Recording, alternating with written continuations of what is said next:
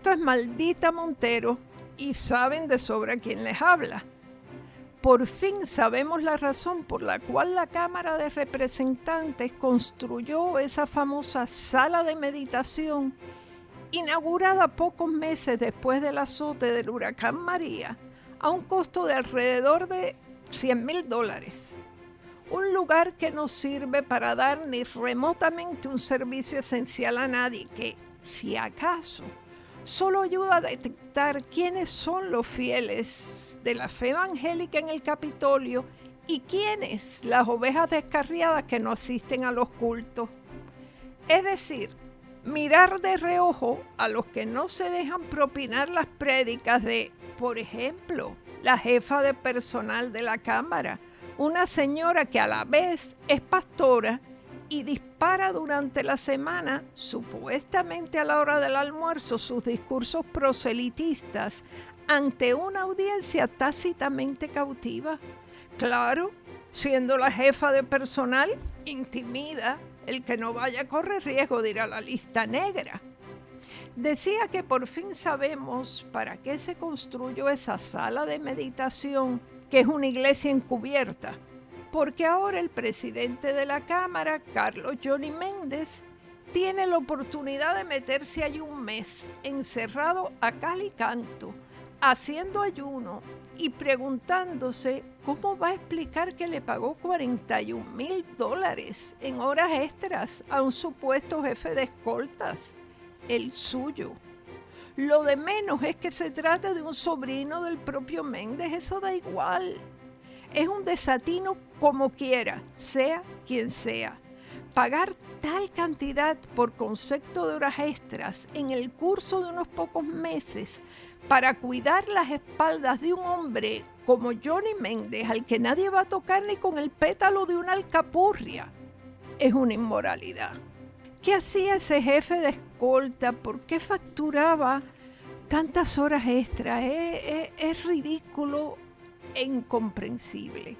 ¿Y dónde está la oposición en la Cámara de Representantes? ¿Cómo no lo descubrieron y lo denunciaron antes? Ya, ya, porque cojean de la misma pata y de los mismos choferes o de lo que sea, con muy contadas excepciones. Y cuidado si no hay excepción ninguna, están holgazaneando, cogiendo días de fiesta o días para hacer media tours, o sea, propaganda en la radio y la televisión, que uno los ve y se pregunta, ¿a qué hora trabajan estos seres? Claro, como en la legislatura no se le da cuenta a ningún jefe, los legisladores son sus propios patronos. Hay algunos que nunca han sabido lo que es una disciplina o autoridad laboral en la empresa privada. Salieron de la universidad y aterrizaron en el Senado o en la Cámara y viven a su aire. Por eso defienden esas parcelas con uñas y dientes. No hay duda de que los políticos en este país, los que están en el poder y los demás, los que están a la sombra de aquellos, han sido súper exitosos en canalizar el malestar y las expresiones de protesta hacia la Junta de Control Fiscal, con lo cual ellos se han sacudido una carga grande de señalamientos a toda esa gente que convoca marchas en la Milla de Oro y en Plaza Las Américas, habría que preguntarle por qué no van al Capitolio a pedirle cuentas al presidente de la Cámara por la botadera de dinero. Toda la energía contestataria en el país se ha deslizado hacia la Junta, que no niego que es legítimo que el que le quiera protestar le proteste. Pero mientras andan concentrados en eso, el gobierno y la Asamblea Legislativa viven un periodo de luna de miel con la oposición y están requete contentos de haber hecho causa común con los presuntos liberales y con los presuntos progresistas del país. El mismo día que se revelaba lo de las horas extras que cobró el sobrino del presidente Cameral, se anunciaba la derrota de la medida que prohibiría las terapias de conversión para modificar la preferencia sexual de niños y adolescentes. Hay algo que no se ha dicho en, en este debate.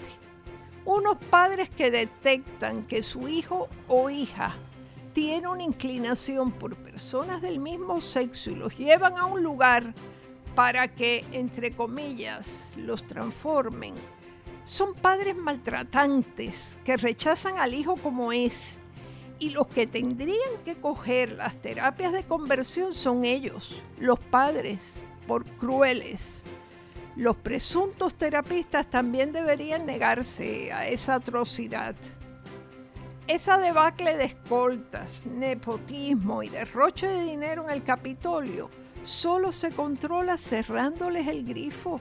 Aquí ningún gobierno de ningún partido va a impulsar un tijeretazo demoledor porque todos tienen un cómplice, un pariente, un amigo o, a la misma pareja metida allí dentro, haciendo una vida fácil y relajada, donde no hay que doblar el lomo como Dios manda. Véanlos, obsérvenlos y Johnny Méndez a la sala de las meditaciones perdidas. Tiene mucho en lo que pensar ese hombre. Muchas gracias.